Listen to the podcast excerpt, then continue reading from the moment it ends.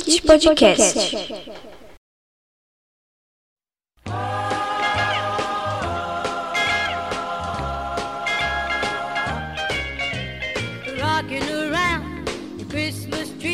Olá, meus kitnets, sejam bem-vindos a mais um episódio do Kit Podcast. Hoje eu estou aqui com os meus colegas Lulinha. Ao contrário do que dizem, eu tomo banho sim. Easy. e o nosso sargento Dominique. Sargento com roupas limpas. É bom enfatizar. No episódio de hoje, especialíssimo de final de temporada, nós vamos falar sobre o especial de Natal mais importante de todos os tempos, que é Duro de Matar, Die Hard. Esse título em inglês é tão. nada a ver. Nada a ver, né? Porra, em português é muito melhor. Com certeza. Puxa a vinheta. O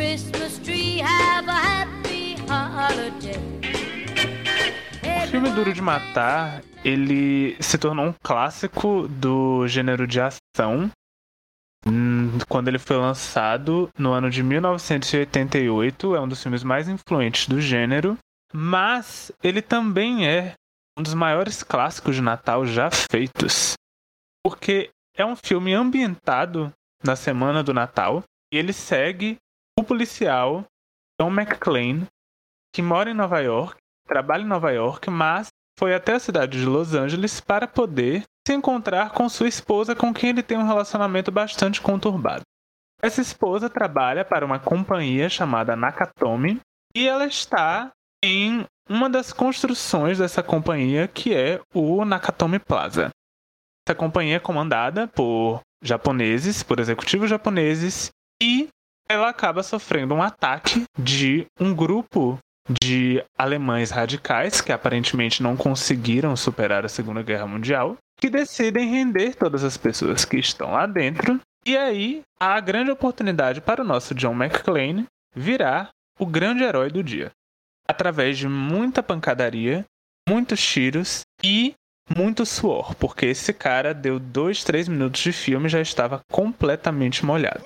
Eu trouxe esse filme justamente por conta da imprevisibilidade, porque quando a gente fala em filmes de Natal, a gente já tem alguns clássicos em mente. Sempre vem Grinch, Esqueceram de Mim, os filmes da Vanessa Hudgens para Netflix. Mas todos eles acabam seguindo narrativas específicas. Duro de Matar não segue essa narrativa específica, mas toca em temas natalinos. Eu queria que o início da nossa discussão se centrasse nisso, para que nós possamos discutir por que Duro de Matar é um filme de Natal. Ou se vocês não veem como um filme de Natal, também apresentar o porquê da argumentação de vocês. E eu quero começar, hein? Porque assim, eu vou destacar dois pontos que me chamaram bastante atenção ao longo do filme, que são a trilha sonora e árvores, porque basicamente todas as árvores que aparecem no filme estão decoradas com luzinhas de Natal, compondo aí esse clima natalino.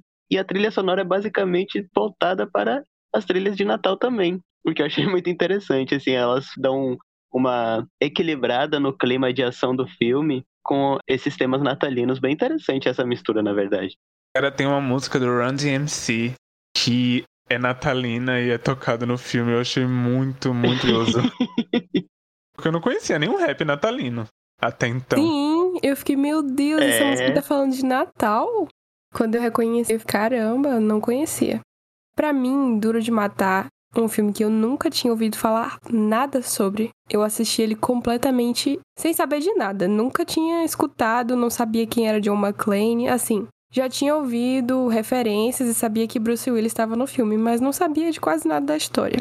E no começo do filme eu fiquei logo, nossa, é um filme de Natal mesmo, porque tem aquela coisa de dele chegar num voo e tá naquela coisa de se, se sentir incomodado de estar no avião. É uma coisa que eu sempre vejo em filmes de Natal, porque você tá saindo da sua cidade para ir visitar a família. Isso é uma coisa muito natalina dos Estados Unidos, né? Que o povo viaja de avião no Natal. Sempre tem isso, para ver os familiares na cidade do interior. Nesse caso é na Califórnia, que ele fica fazendo piadas sobre isso o tempo todo. E eu acho que talvez seja por isso que o filme não passa tanto esse negócio de Natal para algumas pessoas, porque é Natal na Califórnia. Não tem neve, mas é Natal. Talvez seja por isso que a gente se identificou, que aqui no Brasil também não tem neve. Todo mundo fica suado pra caramba, igual Bruce Willis nesse filme. E mesmo assim estamos curtindo o Natal.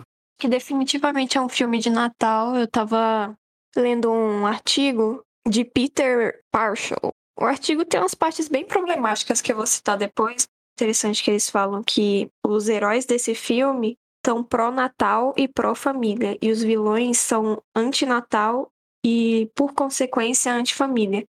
E aí tem o protagonista, o John, que tá tentando passar o Natal ao lado da família, só que já de início você vê que tem alguma coisa errada, porque a esposa dele tá sendo cantada no trabalho, aí ela tá perguntando: ah, o John vai chegar? Aí recebe a notícia que talvez o John não chegue, alguma coisa assim, ela vira para baixo a, o porta-retratos com o John. E toda mulher que aparece na frente desse homem, ele olha como se fosse um cachorro com fome, como se fosse um animal. Então, assim, a perspectiva desse artigo, né, falando que ele é pró-família, mas que pró-família são esses, né? E aí tem um, nossa, tem uma parte no artigo que eu fiquei, eu tive que reler, porque eu nem tava acreditando que isso estava escrito. Tava assim, falando que quando o John chega na festa de Natal da, da firma, da esposa dele, tem um cara que faz um comentário para ele que pode ser amigável ou pode indicar que o cara seja gay. O que corroboraria com o fato de que a empresa japonesa que a esposa dele trabalha também é antifamília. O fato do cara ser gay. E esse artigo Meu acho que é de 2013. Oh, porra. Meu Ou é 2015. Eu fiquei, caramba. Agora sim, sobre isso da empresa ser antifamília, tem uma questão interessante que no filme ela fala que ela tem que ser chamada de senhorita porque tem alguma coisa a ver com não poder ser casada e ser chefe na empresa. Tem algo assim, não tem? Tem, tem. Tem ela adota o nome de solteira dela, né? Ela não isso. usa o nome do esposo. O que, assim, será que isso é antifamília? Ou será que isso é só. Tipo assim, eu não vejo isso como a negação do nome do esposo como um problema, porque eu sou disruptiva, mas. Brincando, isso muito mal. Mas, tipo assim, acho que a ideia era realmente fazer com que a empresa fosse algo que te tirasse do, do seio da família tradicional, porque é uma mulher trabalhando, que tá ficando longe dos filhos, ficando longe do marido, só que o marido dela é um bosta, né? Pô, a visão que eu tive era que, tipo, eles estavam meio que discutindo previamente, né? E aí, conforme ela foi ascendendo nessa carreira, ela essas discussões incentivaram ela a usar o nome dela mesma, né? Não dele, para focar mais na carreira dela, né? Achei interessante que tipo ela levou as crianças para seja lá onde é que eles estão, esqueci o nome da cidade. Eu achei que eles estivessem realmente se separando no, nesse momento aí de pré-divórcio ou algo do tipo. E aí ela resolveu Sim. focar na carreira dela. O que eu acho muito bom, inclusive. Pois é, eu acho que de início era isso que estava acontecendo. Tanto é que ele nem ia ficar, passar o, o feriado na casa dela, né? Ele ia ficar em um hotel, algo assim. E aí ela fala: Não, as crianças iam gostar de ter você em casa. Só que aí ao final, quando alguém vai no final do filme, quando alguém vai se referir a ela, usa o nome de solteira. Aí ela fala, não. É... Como que é o nome de casado? McLean. McClane? McClane, é. Aí ela pede pra usar o nome, o nome dele, né? Dando a entender que eles vão voltar a ficar juntos. Que merda. Ah, mas essa discussão deles eu achei tudo uma merda, sabe? Ele chegou lá, tava olhando pra bunda de todas as mulheres, mas ela que é ruim e ela que se separou dele. Eu fiquei Não puta. é, velho. Nada a ver. E assim, esse filme ele tem aquela parada de filme de ação dos anos 80 que é o seguinte: você tá ali pra ver ação, né? Então você passa os primeiros minutos do filme só ali esperando a trama se armar para você poder mergulhar na, na parte boa do filme, que é a ação, né? E aí você meio que não dá muita importância a esses fatores que são de extrema importância, né? Porque, tipo, revela bastante sobre o personagem principal aqui, né? Sim. E eles entregam ação, né? Por duas horas e 15 minutos, velho. E assim, falando como uma pessoa que odeia filme de ação e odeia cenas de ação em qualquer filme, eu me agarrei à, trama mesmo, porque quando passava a cena de ação eu quase que virava a cabeça pro outro lado, porque achava saco. E assim, só acrescentando uma coisa isso que Izzy estava falando, além de ter esse reforço à instituição família, de um viés bastante conservador, também dá para tirar disso um viés até um tanto racista do filme, visto que a empresa é totalmente comandada. Totalmente comandada, não. Mas foi criada por japoneses e tem japoneses entre seus principais executivos. O nome da empresa é japonês. Então isso é um reforço não só à instituição família, mas à instituição família branca dos Estados Unidos. Contraposição tanto ao Japão quanto aos vilões, que também são de outras nacionalidades, né? Tem o alemão, o Alan Rickman é britânico, eu acredito. Ou ele também tem criação alemã, ele é alemão. coisa assim. É, ele é alemão. É, alemão, Hans Gruber. Agora Isso. eu vou soltar um fato polêmico que eu fui pesquisar depois disso, tipo, eu tenho quase certeza, não tenho uma fonte muito precisa, mas o Bruce Willis nem é americano. Ele nasceu na Alemanha. Olha! Olha aí. Interessante. Ele é naturalizado americano, mas ele nasceu na Alemanha, tipo assim. Muito Aí interessante. pega um herói que é pra ser super americano, pra ser cowboy, pra citar filmes de faroeste e o ator é alemão. Porque o Liam Neeson, nessa época, ainda não tinha nascido, né? Porque se fosse hoje em dia, esse filme seria feito com ele. Que olha, aqui diz, é um cantor, ator e cantor norte-americano nascido na Alemanha. Então ele tem dupla nacionalidade, eu acho.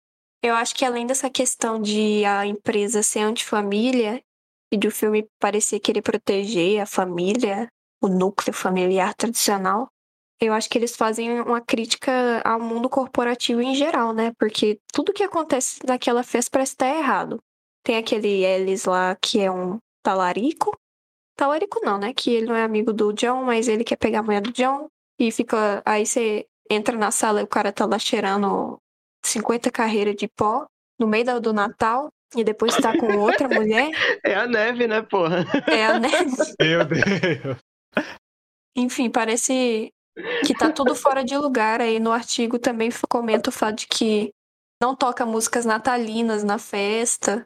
E aí parece que tudo, tipo assim, o Natal tradicional de um filme de Hollywood conta com neve, conta com aquelas músicas com aquele sino, aquelas músicas com guizos. E aí, como vocês já bem colocaram, começa o filme com um rap de Natal, não tem neve. A único indicativo é aquele ursão, mas assim, o urso fica no carro o filme inteiro.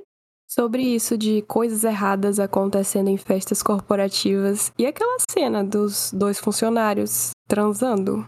Tipo, eu acho que aquilo ali só aconteceu pra ter um take de mostrando assim a mulher sem sutiã, Pra mostrar Sim, um peito. Tenho certeza certeza. que foi por isso. É porque já tem aquele plano que, por exemplo, quando rola a invasão no prédio e aí o John tá totalmente isolado, aí ele tá no escritório, aí ele olha pela janela e aí ele vê uma mulher de calcinha sutiã no prédio vizinho. Já é outro indicativo de exposição, como não puderam mostrar a mulher pelada na janela e serviram a mulher pelada dentro do prédio. Outro take nada a ver esse aí também, né? Totalmente desnecessário aquilo ali. Não levou a lugar nenhum. É um filme dos anos 80, né? Eles falaram de que maneira a gente pode colocar uma mulher pelada. é bem isso. Porque até a Holly, às vezes, quando ela tava meio que em perigo, ficava aquela coisa meio sexualizada, sabe? Tipo, meu Deus, John, John vai salvar a gente. Ah, Falar em salvar, esse filme segue uma estrutura bem clássica também de donzela em perigo, né? Tipo assim, a- assim que o Hans descobre que a esposa dele tá ali dentro, ele usa ela pra atingi-lo e funciona. O cara tem que. E vai escalando, né? Como se fosse uma montanha, um castelo. Vai escalando até que no terraço do, do prédio se dá o conflito final, o embate final entre o bem e o mal e a mocinha em perigo. Combate esse com outro clássico dos anos 80 que é um helicóptero, né? E ali, naquele momento que o Hans Gruber tá prestes a cair e morrer lá, cair da beirada do prédio, ele se agarra ao braço da Holly e o que faz com que ele caia? O John vai lá e tira o Rolex que ela ganhou da empresa, que é o símbolo do É. sucesso profissional dela. Se livra disso, né? E, cara, aquilo é muito simbólico, meu Deus do céu. E É, aí, o- tipo foi- assim, ao tirar aquele relógio, ele tá, tipo, despindo ela da profissão e trazendo ela de volta pra família, a família americana. Nossa, eu achei isso muito galhofa, velho. Galhofa demais. Mas é realmente, né? É aquilo que a gente tava falando, nesses detalhes aí que a gente vai vendo a construção do personagem. Mas apesar disso, a cena do Hans Gruber caindo do prédio ficou muito bem feita, cara. Sim, assim, você ficou, vai assistir outros filmes de ação, você não vê aquela perfeição do CGI, sabe? Eu vou assistir um filme de ação, sei lá, qualquer um com Dwayne Johnson. É super um CGI super cagado, os últimos que eu vi. E aí nesse não, é tudo tão perfeitinho, tão bem feito, as luzes, ele caindo, assim, a expressão, também o ator é muito bom, né? É. Severo Snape on steroids. Cara, tem um outro. Assim, no geral, acho que eles têm uma péssima representação de mulheres, né? Mas tem uma coisa que me chamou muito a atenção no artigo que eu nem tinha parado pra pensar, que tem uma colega de trabalho da Holly que tá grávida e ela, tipo assim, pergunta: será que eu posso beber um pouco com o bebê? Será que ele aguenta um golinho? E aí a Holly, tipo, confirma, fala: não, com certeza, vai lá. E aí o cara no artigo fala que é, a crítica à vida corporativa tá aí, entra, falando assim que as mães, as mulheres que são mães e estão nesse meio, estão, tipo assim, se afastando do- das suas crias e se tornando mães irresponsáveis, sabe? Meu Simplesmente porque Deus. elas trabalham. E também que naquela época bebê não era algo considerado muito feminino, né? Mulheres bebendo em filme era uma coisa assim meio. Eu acho que até hoje, inclusive, né? Você quer representar uma mulher em situação de abalo emocional, por exemplo, você coloca ela bebendo e tal. E isso vai representar ela de uma forma negativa. Não sei se faz sentido. Eu consigo ver o que você tá falando. É porque, tipo, eu, tô- eu lembro daquele, daquele último. Quer dizer, que ultimamente tem citado aquele take clássico de Gambito da Rainha, que a. Eu não sei o nome da Aham. personagem que eu não assisti, mas a Anya Taylor Joy pega a garrafa e senta seminua, fumando um cigarro e tomando uma Sim. garrafa de alguma coisa. Como se isso fosse algo voltado para o abalo emocional da, da mulher, né? Sendo que homens, tipo, não seriam vistos como abalados emocionalmente fazendo algo do tipo. É até Pelo mostrado da como mesma sendo símbolo de poder, consumo de álcool e de outros entorpecentes por parte de homens. Só pensa naquela É. série Mad Men, Sim. que exatamente isso, tipo um bando de publicitários brancos, cis héteros, que estão inseridos dentro daquele meio de glorificação do American Dream, vivem bebendo uísque, vivem fumando, e aquilo é mostrado como sendo, tipo, a coisa mais cool do mundo. Mas quando a Elizabeth Moss vai fazer isso, ela está sendo disruptiva e não sei o que. Ela e tá na série também. sexualizada. Totalmente. Totalmente. Cara, eu vou fazer uma citação aqui, porque esse assunto tem muito pano pra manga. Aí eu vou citar o artigo que ele diz que o projeto maior desse filme, o principal, perdendo só para o, o de despachar os terroristas, é de reeducar a Holly. E aí eu pensei, tipo, o casamento dele estava em crise, né? Parece que já tinha acabado. Aí o cara vai pra Los Angeles numa meio que numa tentativa de reconquistá-la, mas o que acontece é tipo ela tendo que se redimir pelo erro dela que foi ter uma carreira, enquanto ele aparentemente ele não tinha nada para ser consertado, sabe? Ele tem o ato de heroísmo clássico, mas toda essa trajetória parece que foi só para mostrar para ela como ela estava errada e seguir aquele caminho.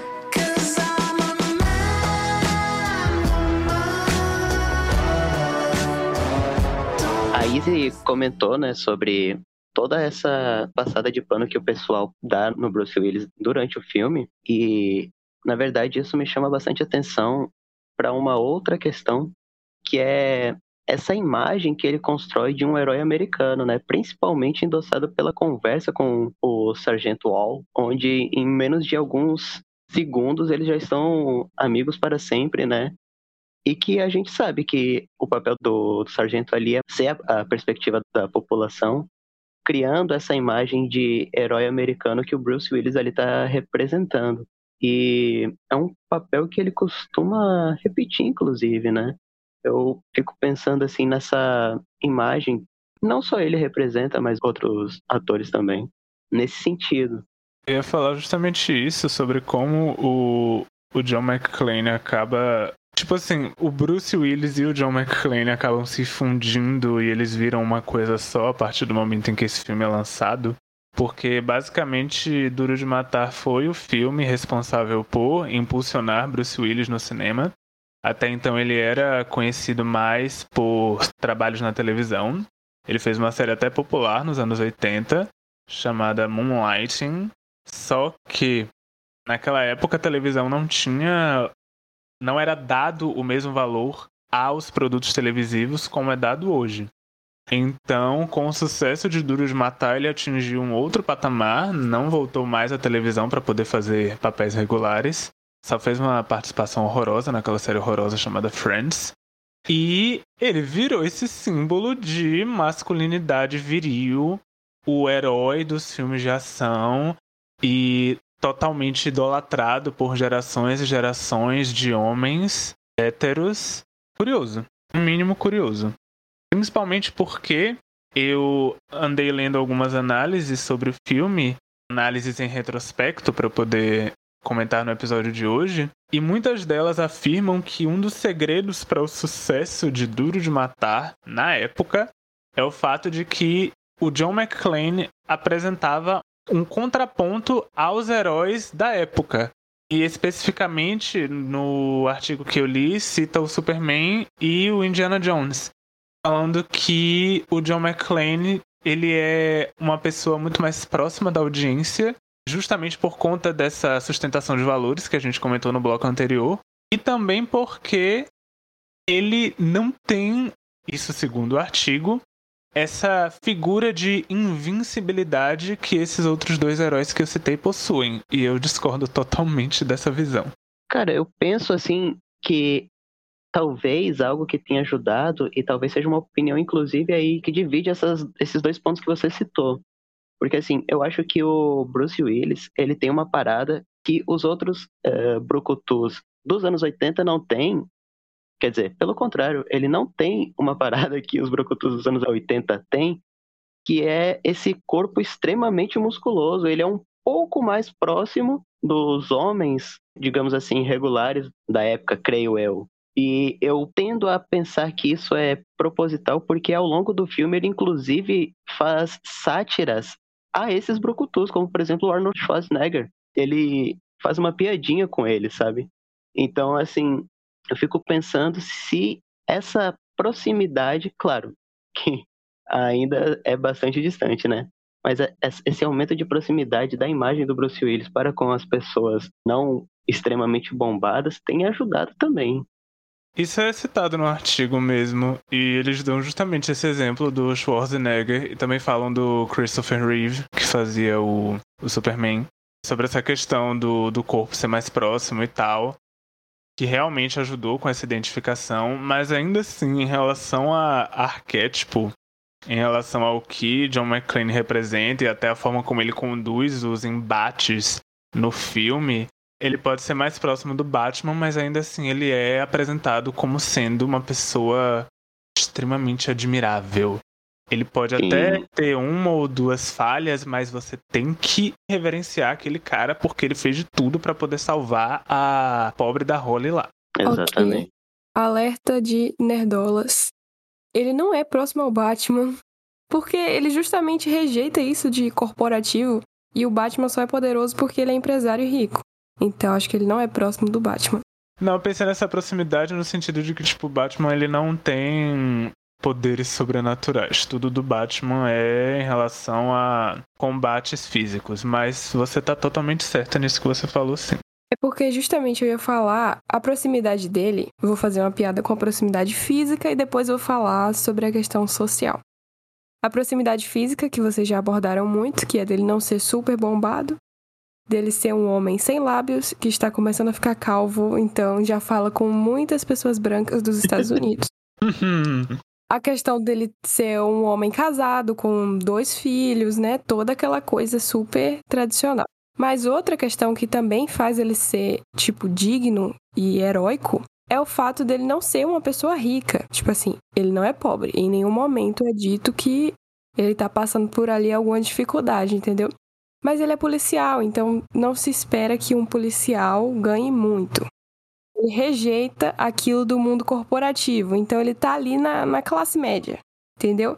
Tanto que é visto como o sucesso da mulher dele e de, tipo, estar ficando rica porque ela tem uma mansão, não é mostrada completamente, mas ela tem, como algo negativo. Então, assim, eu acredito que essa é a mensagem do filme e do personagem, né? Da identificação do personagem, que ele é poderoso, mas não tá nesse mundo dos sanguessugas corporativos, trabalhando com japoneses. Não, cara, ele é de Nova York. Ele é branco, ele tem aquele sotaque de Nova York. Ele fica zoando o sotaque dos outros. Ele é americano. Ele é a imagem do cidadão médio branco, homem americano. Ainda mais com as referências dos filmes que ele faz, né?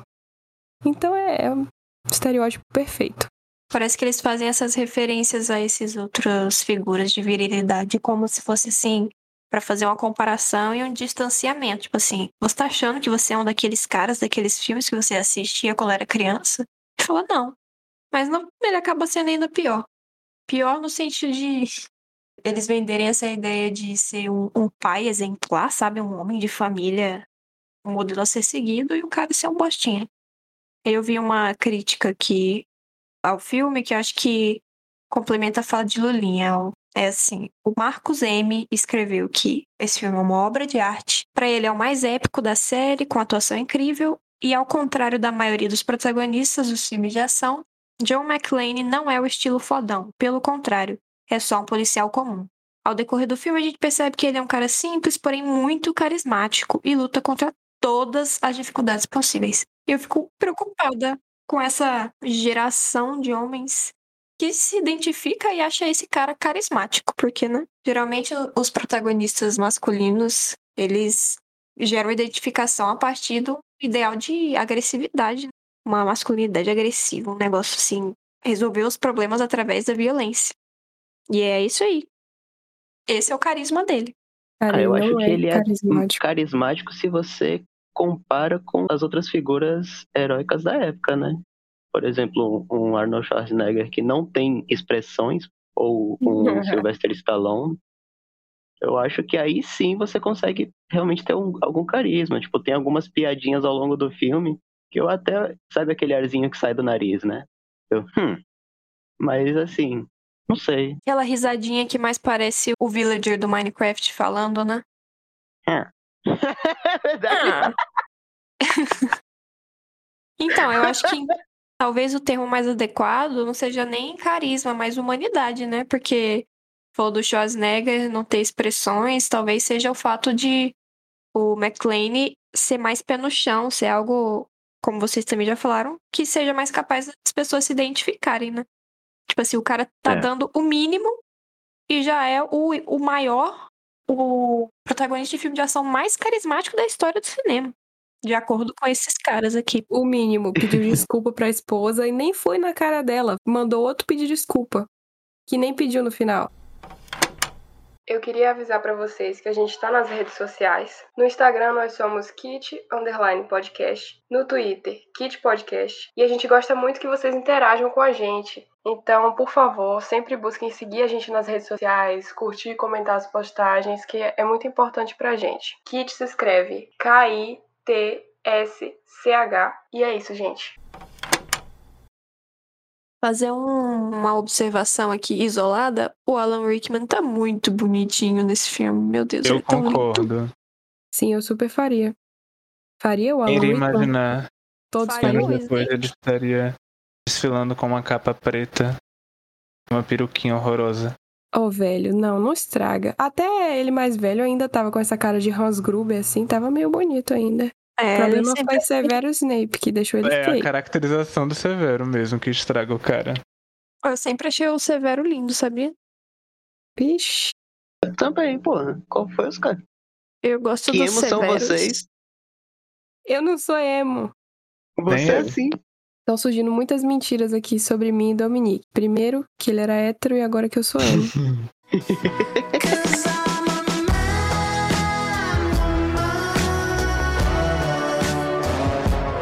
Então, gente, a gente estava aqui falando sobre Bruce Willis nos anos 80, né? Quando ele tinha cabelo, que foi uma coisa super estranha, uma experiência muito nova para mim. E vamos falar sobre outras coisas oitentistas nesse filme.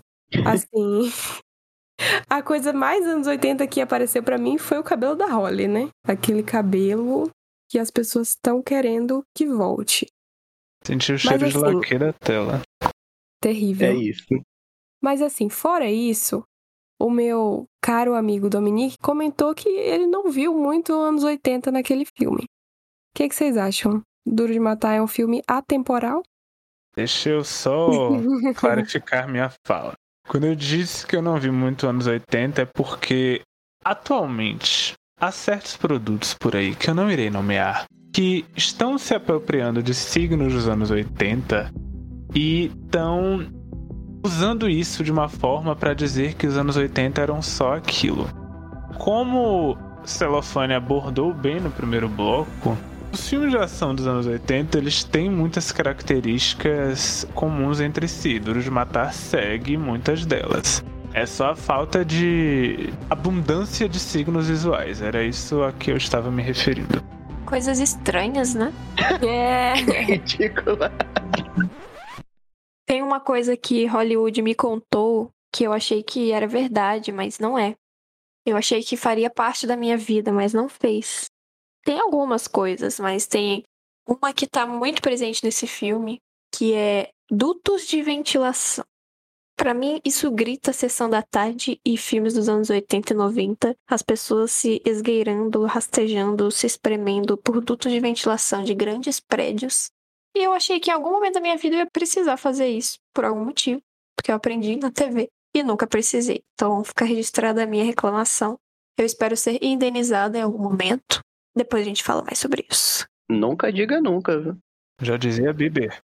Eu acho que aquele prédio é bem anos 80, cara. Aquele negócio de olha como temos tecnologia, telefones.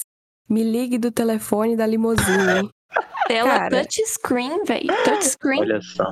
Pois é, incrível. E tudo no prédio de ser tão tecnológico e tal. É muito anos 80. Que anos 80 é isso, né, pra mim. Tipo, de volta pro futuro. Aquelas coisas de olha só como a gente vai evoluir. Nos anos 2000 vamos estar voando por aí em carros. E não aconteceu. Pra mim, anos 80 é isso. E esse filme tem muito isso, dessa tecnologia de pegar aquele computador, aquele branco, computador branco de mesa, com aquele fundo, e ficar tá, tá, tá, tá, tá, tá, tá, tá, tá, hackeando, e a tela toda preta e uns negocinho verde, e você. Tecnologia. Cara fica dois minutos digitando e fazendo pipu, pipi, pi. Aí depois ele vira pra trás e fala: Estamos dentro. É. Exatamente. E a gente não falou do, do personagem mais estiloso. Eu não falei porque eu esqueci o nome dele. Mas é aquele cara, o hacker. Que ele chega lá todo estiloso, com um sobretudo, com os anéis, uma pulseira, um óculos assim. Ele é todo estiloso, velho. Ele é muito anos 80. É o Carl, você tá sabe o falando? nome dele? É Carl o nome dele? Não sei agora. Mas é o hacker, da hacker. equipe de assalto. Isso, então, acho que é Carl mesmo. Inclusive, ele é o único que tem frase de efeito, né? Qual é a frase o cara de efeito? pergunta, você conseguiu entrar? Aí ele, você não me chamou aqui pelo meu charme. Vocês viram legendado ou dublado? Legendado. Eu vi dublado, velho. E dublagem é muito anos 80 pra mim, sabe? Não me pergunte a frase que eu não vou lembrar como é, mas dublagem dos anos 80 é algo muito característico. Sim. Aquela entonação de voz pra poder fazer o John McClane parecer um misto de galã de novela com um cosplay do Schwarzenegger, sabe? Muito, muito, muito legal. Eu não. acredito que é uma experiência única, porque vai ser uma Você voz não boa. vai repetir. Mas é porque aqui, tu tá falando de Schwarzenegger, eu vou falar de Sylvester Stallone. O cara não é um bom ator, ele tem uma voz assim meio cagada. E ele fez um sucesso da porra aqui porque o dublador dele era bom. Então a dublagem É dos anos verdade. 80 consegue salvar também. Dublagem salva atuações mesmo. Até hoje salva, né? Até hoje. Às vezes salva, salva o produto inteiro, né? É, As Assista. Ratatouille, escute Ratatouille. A gente tem na playlist, foi um episódio recente, Ratatouille. Galera, eu quero trazer uma outra perspectiva. New Perspective. Garota Infernal também Temos um está na nossa episódio sobre Garota Infernal. Seguinte, galera, tem uma nova perspectiva aqui, trazida pelo mesmo artigo que eu citei durante esse episódio inteirinho, que é o seguinte. Ao início do filme, nós somos apresentados a um grande medo do nosso protagonista, que é o medo de alturas. Ele não se dá bem com aviões, ele tem medo da altura da Torre Nakatomi, e ao longo do filme ele tem que confrontar esse medo algumas vezes. E o que acontece? Ele fica completamente isolado nessa festa, tá? Ele versus os terroristas e a polícia não consegue entrar. Então, assim, também é uma jornada solitária de isolamento e, assim, de bestialização, porque o cara vai ficando cada vez mais sujo, matando cada vez mais a sangue frio e acaba sendo uma jornada, assim, pela selvageria humana também, né? E aí, o autor do artigo fala o seguinte: é só depois de passar por esses medos dele e depois de confrontá-los e também de confrontar os próprios problemas que ele tem no relacionamento dele, problemas esses que ele não consegue conversar com a Holly, ele consegue conversar com outros homens, mas não com a Holly. Inclusive ele tem um alter ego, né, que ele fica conversando com esse alter ego o tempo inteiro, falando: "Pense, pense, pense, você consegue pensar". Enfim, só depois de tantos confrontos que ele tem consigo mesmo, é que ele consegue apresentar a mulher dele a outra pessoa usando o nome de Enero, que é o nome de solteiro dela. E aí, a hipótese apresentada no artigo é que só depois de confrontar seus medos que ele consegue aceitar a posição da esposa dele, como que se as ações dele sugeririam uma solução cultural para os novos papéis femininos que exigem que os homens superem seus medos de não se adequarem e de ascender a grandes alturas por si mesmos. E eu achei isso bastante interessante porque não estou passando pano para a figura porca de masculinidade que Hollywood geralmente propaga. Mas é bastante interessante pensar que eles criaram toda essa jornada de um herói solitário para superar o fato de que a esposa dele está trabalhando, que é uma coisa assim, hoje em dia tão mais comum, né, do que era na época. Vocês têm algo a dizer sobre isso? Cara, você falou tudo. Não, pra mim faz bastante sentido. Né? Lacrei? Lacrou? A lacrada final. Pode botar. Isso dá, isso dá nome de, de filme dos anos 80, inclusive. A lacrada final, o retorno de Izzy. Uma observação aqui. O que, que vocês acham do fato desse filme ter inspirado quatro sequências? Quase em ter produzido Desgraça, uma tudo quinta. isso? Sim, Sim. tem cinco filmes de Duro de Matar e quase ter o sexto. Só não teve o sexto porque a Disney barrou. Eu achei que eu ia concordar com a Disney. Porra, eu achava que tinha uns dois, mas cinco, velho. É porque o cara é realmente muito duro matar. Você não tá entendendo, cara. Véi, morre. duríssimo de matar. Impossível. Devia ser assim. Duro de Era uma matar. pedra. Impossível de matar. Ninguém mata esse homem. Porra, em inglês, como é que ficou isso? É Die Harder? Não. Ó, é Die Hard, Die Hard 2, Die Hard with a Vengeance, Live Free. Eh, Não, esse é o melhor. Live Free or Die Hard. E o último, boa. A Good Day to Die Hard. Ele Bom. finalmente morre, será? É, seria ótimo esse, né? Um dia é bom pra morrer. incrível. Um dia ruim pra morrer duro. Ele combatendo Aí, tá velho. morto. o Hans Gruber no inferno. Caramba. Cara, mas vai morreu duraço, né, velho? os comentários das pessoas que eu conheço sobre esse filme é que no primeiro filme é bom, mas aí depois ele vira um super-herói. E perde a graça. Olha só. Caramba, véi! Die Hard é a prequela de Corpo Fechado. O cara não morre porque ele é o herói lá do Shyamalan. Muito bom, muito bom, muito Olha bom. aí, não, tipo assim, o- os roteiristas de Duro de Matar pensaram, não, véi, esse cara não tá morrendo. Tem alguma coisa errada. Aí o Shyamalan abriu a porta e falou, Ladies and gentlemen. Não sei o que, eu ia falar. gentlemen, I have an idea. Aí ele falou alguma coisa indiana. O legal é que, assim, a única coisa boa, que não é nada bom, na verdade, das sequências, é você conseguir acompanhar o desenvolvimento da calvície do Bruce Willis, né? Até que chega no, no Da 4 calvície. e ele tá Vin Diesel das careca. Blindado, assim, a careca reluzente, raspadinha. Você nem pensa Ei. que ele é calvo, só careca. Acho que a melhor fase é quando um calvo ele tá no meio desse período de transição que as entradas já estão visíveis, mas ele ainda tem, tipo, um rabo de cavalo assim no meio. Meu e Deus. aí o resto é tipo uma espécie de capacete. Sabe aqueles capacetes de centurião romano? É assim que um careca fica. Essa é a melhor fase. E ele tá bem assim no filme 3. E aí começa a criar tipo uma, uma ilha de cabelo na testa, porque as entradas vão avançando e deixa uma área ali, né, arredondada ali no topo da cabeça. Vira aí você tem que tomar a decisão. Ou você penteia o cabelo de um jeito para tentar tampar as partes sem cabelo, ou você raspa tudo. Salvos que escutam o Kit Podcast, saiba que não temos nada contra vocês. Bom, queridos kitnetters, eu gostaria agora de, como sempre, manter a tradição, porque esse podcast aqui é sobre tradição, é sobre família, costumes, e a gente está tentando preservar isso. Quem é mais duro de matar, Dominique ou Celofane? Dominique, porque Celofane já quer morrer de qualquer forma. Mas falando sério, Esqueceram de Mim é uma versão soft de Duro de Matar? Soft de duro. Cara, eu não reassisti Esqueceram de Mim para poder responder essa pergunta com uma profundidade que o filme merece, sabe? Mas eu acho que Esqueceram de Mim é tudo que Duro de Matar queria ser. Eu iria além e diria que Kevin McAllister é tudo que John McClane queria ser e jamais será. Que a engenhosidade daquele pirralho é fenomenal.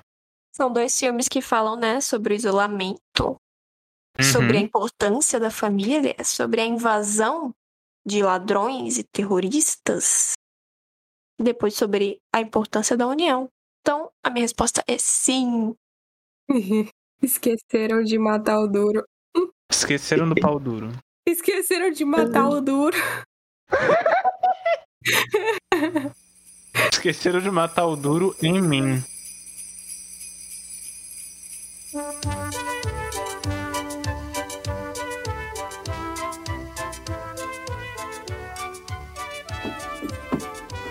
Gostaríamos de agradecer a vocês, espectadores, por terem nos acompanhado em mais uma temporada de Kit Podcast, em mais 20 episódios de quatro universitários sem nada melhor para fazer nas segundas do que se reunir no Discord e falar merda sobre um bando de produtos que eles selecionaram aleatoriamente.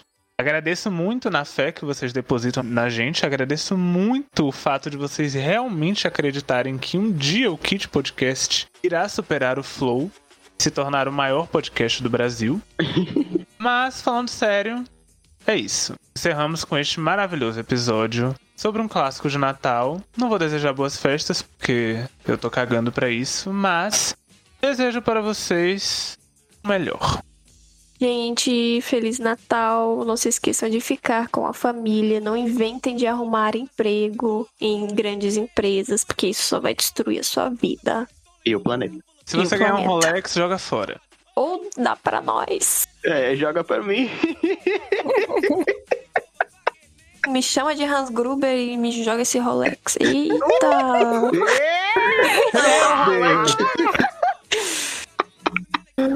é isso, gente. É isso, gente. Um bom Natal no Nakatomi Plaza para vocês e até o ano novo com o Kit. Até. E é isso aí, gata.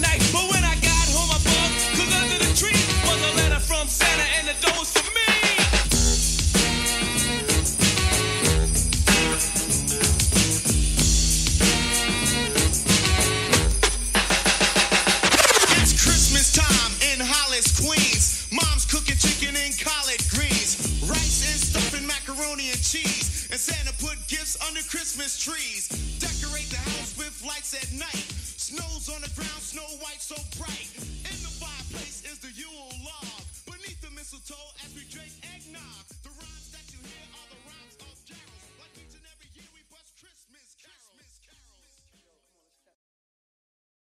Merry Crisis and a Happy New Year.